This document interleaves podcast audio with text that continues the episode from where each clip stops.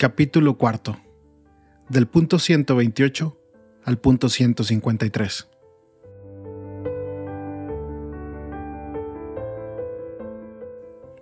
Un corazón abierto al mundo entero.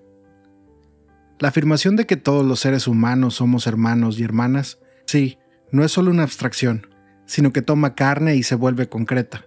Nos plantea una serie de retos que nos descolocan, nos obligan a asumir nuevas perspectivas y a desarrollar nuevas reacciones.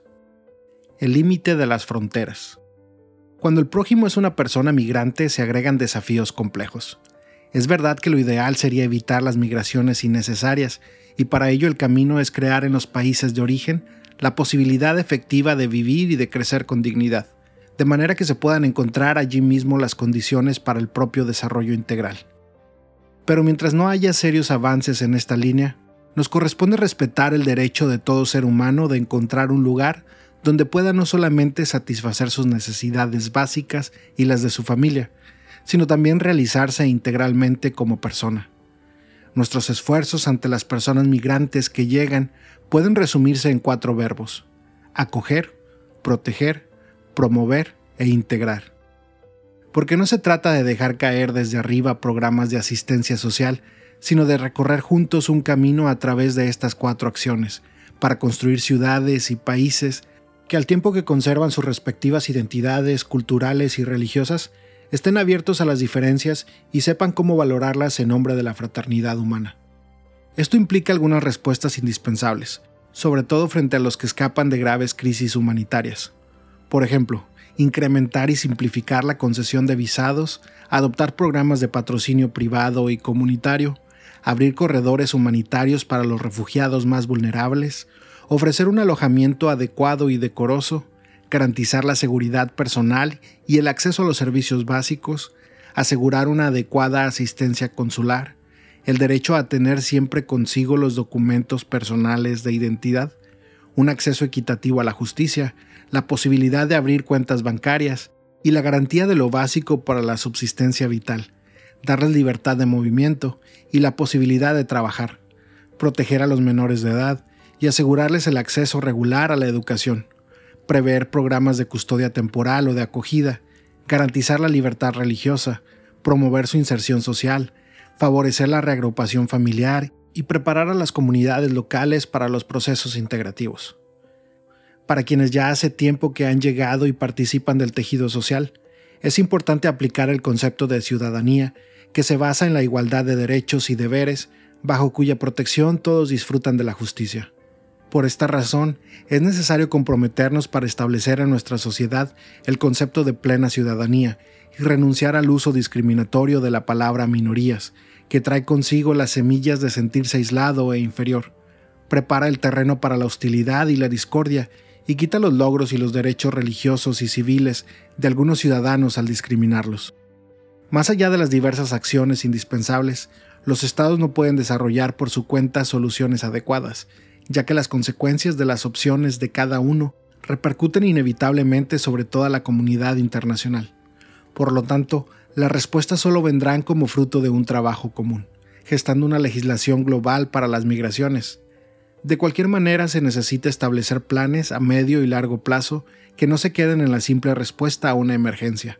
Deben servir, por una parte, para ayudar realmente a la integración de los emigrantes en los países de acogida y al mismo tiempo favorecer el desarrollo de los países de proveniencia con políticas solidarias, que no sometan las ayudas a estrategias y prácticas ideológicas ajenas o contrarias a las culturas de los pueblos a las que van dirigidas. Las ofrendas recíprocas. La llegada de personas diferentes, que proceden de un contexto vital y cultural distinto, se convierte en un don, porque las historias de los migrantes también son historias de encuentro entre personas y entre culturas. Para las comunidades y las sociedades a las que llegan, son una oportunidad de enriquecimiento y de desarrollo humano integral de todos. Por esto pido especialmente a los jóvenes que no caigan en las redes de quienes quieran enfrentarlos a otros jóvenes que llegan a sus países, haciéndolos ver como seres peligrosos y como si no tuvieran la misma inalienable dignidad de todo ser humano. Por otra parte, cuando se acoge de corazón a la persona diferente, se le permite seguir siendo ella misma. al tiempo que se le da la posibilidad de un nuevo desarrollo. Las culturas diversas, que han gestado su riqueza a lo largo de siglos, deben ser preservadas para no empobrecer este mundo. Esto sin dejar de estimularlas para que pueda brotar algo nuevo de sí mismas en el encuentro con otras realidades. No se puede ignorar el riesgo de terminar víctimas de una esclerosis cultural. Para ello tenemos necesidad de comunicarnos, de descubrir las riquezas de cada uno, de valorar lo que nos une y ver las diferencias como oportunidades de crecimiento en el respeto de todos. Se necesita un diálogo paciente y confiado para que las personas, las familias y las comunidades puedan transmitir los valores de su propia cultura y acoger lo que hay de bueno en la experiencia de los demás. Retomo ejemplos que mencioné tiempo atrás. La cultura de los latinos es un fermento de valores y posibilidades que puede hacer mucho bien a los Estados Unidos. Una fuerte inmigración siempre termina marcando y transformando la cultura de un lugar. En la Argentina, la fuerte inmigración italiana ha marcado la cultura de la sociedad, y en el estilo cultural de Buenos Aires se nota mucho la presencia de alrededor de 200.000 judíos.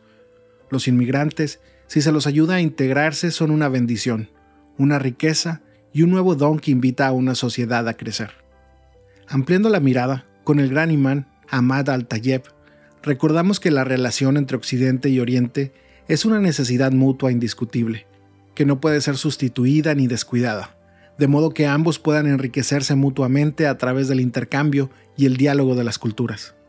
El Occidente podría encontrar en la civilización del Oriente los remedios para algunas de sus enfermedades espirituales y religiosas causadas por la dominación del materialismo, y el Oriente podría encontrar en la civilización del Occidente muchos elementos que pueden ayudarlo a salvarse de la debilidad, la división, el conflicto y el declive científico, técnico y cultural.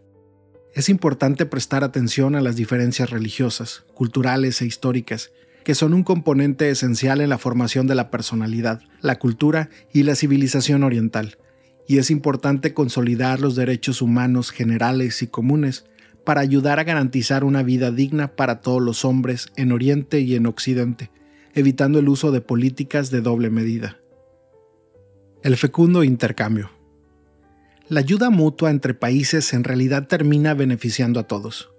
Un país que progresa desde su original sustrato cultural es un tesoro para toda la humanidad necesitamos desarrollar esta conciencia de que hoy o nos salvamos todos o no se salva nadie. La pobreza, la decadencia, los sufrimientos de un lugar de la tierra son un silencioso caldo de cultivo de problemas que finalmente afectarán a todo el planeta. Si nos preocupa la desaparición de algunas especies, debería obsesionarnos que en cualquier lugar haya personas y pueblos que no desarrollen su potencial y su belleza propia a causa de la pobreza o de otros límites estructurales porque eso termina empobreciéndonos a todos. Si esto fue siempre cierto, hoy lo es más que nunca debido a la realidad de un mundo tan conectado por la globalización. Necesitamos que un ordenamiento mundial jurídico, político y económico incremente y oriente a la colaboración internacional hacia el desarrollo solidario de todos los pueblos. Esto finalmente beneficiará a todo el planeta, porque la ayuda al desarrollo de los países pobres implica creación de riqueza para todos desde el punto de vista del desarrollo integral. Esto supone que se conceda también una voz eficaz en las decisiones comunes a las naciones más pobres y que se procure incentivar el acceso al mercado internacional de los países marcados por la pobreza y el subdesarrollo.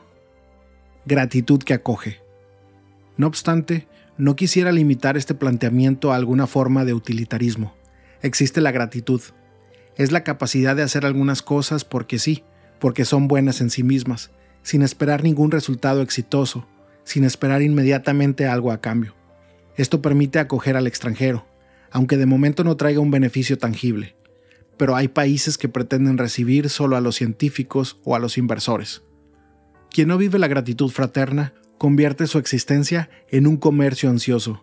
Está siempre midiendo lo que da y lo que recibe a cambio. Dios, en cambio, da gratis, hasta el punto de que ayuda a los que no son fieles, y hace salir el sol sobre malos y buenos. Por algo Jesús recomienda, cuando tú des limosna, que tu mano izquierda no sepa lo que hace tu derecha, para que tu limosna quede en secreto. Hemos recibido la vida gratis, no hemos pagado por ella, entonces todos podemos dar sin esperar algo, hacer el bien sin exigirle tanto a esa persona que uno ayuda. Es lo que Jesús decía a sus discípulos, lo que han recibido gratis, entréguenlo también gratis. La verdadera calidad de los distintos países del mundo se mide por esta capacidad de pensar no solo como país, sino también como familia humana, y esto se prueba especialmente en las épocas críticas. Los nacionalismos cerrados expresan en definitiva esta incapacidad de gratuidad, el error de creer que pueden desarrollarse al margen de la ruina de los demás, y que cerrándose al resto estarán más protegidos. El inmigrante es visto como un usurpador que no ofrece nada. Así se llega a pensar ingenuamente que los pobres son peligrosos o inútiles, y que los poderosos son generosos benefactores. Solo una cultura social y política que incorpore la acogida gratuita podrá tener fruto. Local y universal. Cabe recordar que entre la globalización y la localización también se produce una tensión. Hace falta prestar atención a lo global para no caer en una mezquinidad cotidiana. Al mismo tiempo, no conviene perder de vista lo local, que nos hace caminar con los pies sobre la tierra. Las dos cosas unidas impiden caer en alguno de estos dos extremos. Uno, que los ciudadanos vivan en un universalismo abstracto y globalizante. Otro, que se conviertan en un museo folclórico de ermitaños localistas, condenados a repetir siempre lo mismo, incapaces de dejarse interpelar por el diferente y de valorar la belleza que Dios derrama fuera de sus límites. Hay que mirar lo global, que nos rescata de la mezquinidad casera. Cuando la casa ya no es hogar, sino que es encierro calabozo, lo global nos va rescatando porque es como la causa final que nos atrae hacia la plenitud. Simultáneamente, hay que asumir con cordialidad lo local, porque tiene algo que lo global no posee, ser levadura, enriquecer, poner en marcha mecanismos de subsidiariedad.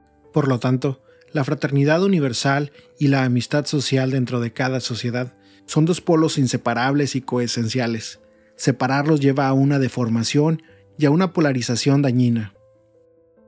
El sabor local. La solución no es una apertura que renuncia al propio tesoro. Así como no hay diálogo con el otro sin identidad personal, del mismo modo no hay apertura entre pueblos, sino desde el amor a la tierra, al pueblo, a los propios rasgos culturales. No me encuentro con el otro si no poseo un sustrato donde estoy firme y arraigado porque desde allí puedo acoger el don del otro y ofrecerle algo verdadero. Solo es posible acoger al diferente y percibir su aporte original si estoy afianzado en mi pueblo con su cultura. Cada uno ama y cuida con especial responsabilidad su tierra y se preocupa por su país, así como cada uno debe amar y cuidar su casa para que no se venga abajo, porque no lo harán los vecinos. También el bien del universo requiere que cada uno proteja y ame su propia tierra. De lo contrario, las consecuencias del desastre de un país terminarán afectando a todo el planeta. Esto se fundamenta en el sentido positivo que tiene el derecho de propiedad. Cuido y cultivo algo que poseo, de manera que pueda hacer un aporte al bien de todos. Además, este es un presupuesto de los intercambios sanos y enriquecedores. El trasfondo de la experiencia de la vida en un lugar y en una cultura determinada es lo que capacita a alguien para percibir aspectos de la realidad que quienes no tienen esa experiencia no son capaces de percibir tan fácilmente. Lo universal no debe ser el imperio homogéneo, uniforme y estandarizado de una única forma cultural dominante, que finalmente perderá los colores del poliedro y terminará en el hastío. Es la tentación que se expresa en el antiguo relato de la Torre de Babel. La construcción de una torre que llegara hasta el cielo no expresaba la unidad entre distintos pueblos capaces de comunicarse desde su diversidad. Por el contrario, fue una tentativa engañosa que surgía del orgullo y de la ambición humana, de crear una unidad diferente de aquella deseada por Dios en su plan providencial para las naciones. Hay una falsa apertura a lo universal, que procede de la superficialidad vacía de quien no es capaz de penetrar hasta el fondo en su patria, o quien sobrelleva un resentimiento no resuelto hacia su pueblo. En todo caso, siempre hay que ampliar la mirada para reconocer un bien mayor que nos beneficiará a todos. Pero hay que hacerlo sin evadirse, sin desarraigos. Es necesario hundir las raíces en la tierra fértil y en la historia del propio lugar, que es un don de Dios. Se trabaja en lo pequeño, en lo cercano, pero con una perspectiva más amplia. No es ni la esfera global que anula, ni la parcialidad aislada que esteriliza. Es el poliedro, donde al mismo tiempo que cada uno es respetado en su valor, el todo es más que la parte y también es más que la mera suma de ellas. El horizonte universal. Hay narcisismos localistas que no son un sano amor al propio pueblo y a su cultura. esconden un espíritu cerrado que por cierta inseguridad y temor al otro, prefiere crear murallas defensivas para preservarse a sí mismo.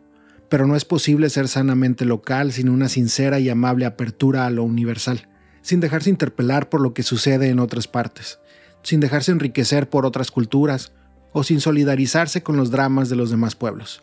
Ese localismo se clausura obsesivamente en unas pocas ideas, costumbres y seguridades, incapaz de admiración frente a la multitud de posibilidades y de belleza que ofrece el mundo entero, y carente de una solidaridad auténtica y generosa. Así, la vida local ya no es auténticamente receptiva, ya no se deja completar por el otro. Por lo tanto, se limita en sus posibilidades de desarrollo, se vuelve estática y se enferma porque en realidad toda cultura sana es abierta y acogedora por naturaleza, de tal modo que una cultura sin valores universales no es una verdadera cultura. Reconozcamos que una persona, mientras menos amplitud tenga en su mente y en su corazón, menos podrá interpretar la realidad cercana donde está inmersa. Sin la relación y el contraste con quien es diferente, es difícil percibirse clara y completamente a sí mismo y a la propia tierra ya que las demás culturas no son enemigos de los que hay que preservarse, sino que son reflejos distintos de la riqueza inagotable de la vida humana. Mirándose a sí mismo con el punto de referencia del otro, de lo diverso, cada uno puede reconocer mejor las peculiaridades de su persona y de su cultura, sus riquezas, sus posibilidades y sus límites. La experiencia que se realiza en un lugar debe ser desarrollada en contraste y en sintonía con las experiencias de otros que viven en contextos culturales diferentes.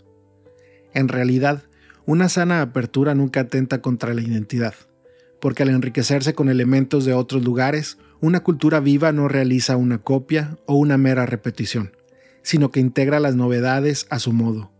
Esto provoca el nacimiento de una nueva síntesis que finalmente beneficia a todos, ya que la cultura donde se originan estos aportes termina siendo retroalimentada, por ello exhorté a los pueblos originarios a cuidar sus propias raíces y sus culturas ancestrales, pero quise aclarar que no era mi intención proponer un indigenismo completamente cerrado, ahistórico, estático, que se niegue a toda forma de mestizaje, ya que la propia identidad cultural se arraiga y se enriquece en el diálogo con los diferentes y la auténtica preservación no es un aislamiento empobrecedor. El mundo crece y se llena de nueva belleza, gracias a sucesivas síntesis que se producen entre culturas abiertas, fuera de toda imposición cultural. Para estimular una sana relación entre el amor a la patria y la inserción cordial en la humanidad entera, es bueno recordar que la sociedad mundial no es el resultado de la suma de los distintos países, sino que es la misma comunión que existe entre ellos, es la inclusión mutua, que es anterior al surgimiento de todo grupo particular. En este entrelazamiento de la comunión universal se integra cada grupo humano, y allí encuentra su belleza. Entonces, cada persona que nace en un contexto determinado se sabe perteneciente a una familia más grande, sin la que no es posible comprenderse en plenitud. Este enfoque, en definitiva, reclama la aceptación gozosa de que ningún pueblo, cultura o persona puede obtener todo de sí. Los otros son constitutivamente necesarios para la construcción de una vida plena. La conciencia del límite o de la parcialidad, lejos de ser una amenaza, se vuelve la clave desde la que soñar y elaborar un proyecto común. Porque el hombre es el ser fronterizo que no tiene ninguna frontera. Desde la propia región. Gracias al intercambio regional, desde el cual los países más débiles se abren al mundo entero, es posible que la universalidad no diluya las particularidades. Una adecuada y auténtica apertura al mundo supone la capacidad de abrirse al vecino, en una familia de naciones. La integración cultural, económica y política con los pueblos cercanos debería estar acompañada por un proceso educativo que promueva el valor del amor al vecino, primer ejercicio indispensable para lograr una sana integración universal. En algunos barrios populares todavía se vive el espíritu del vecindario, donde cada uno siente espontáneamente el deber de acompañar y ayudar al vecino en estos lugares que conservan esos valores comunitarios, se viven las relaciones de cercanía con notas de gratitud, solidaridad y reciprocidad a partir del sentido de un nosotros barrial. Ojalá pudiera vivirse esto también entre países cercanos, que sean capaces de construir una vecindad cordial entre sus pueblos. Pero las visiones individualistas se traducen en las relaciones entre países. El riesgo de vivir cuidándonos unos de otros viendo a los demás como competidores o enemigos peligrosos, se traslada a la relación con los pueblos de la región. Quizás fuimos educados en este miedo y en esta desconfianza. Hay países poderosos y grandes empresas que sacan rédito de este aislamiento y prefieren negociar con cada país por separado. Por el contrario, para los países pequeños o pobres, se abre la posibilidad de alcanzar acuerdos regionales con sus vecinos que les permitan negociar en bloque y evitar convertirse en segmentos marginales y dependientes de los grandes poderes. Hoy ningún Estado nacional aislado está en condiciones de asegurar el bien común de su propia población.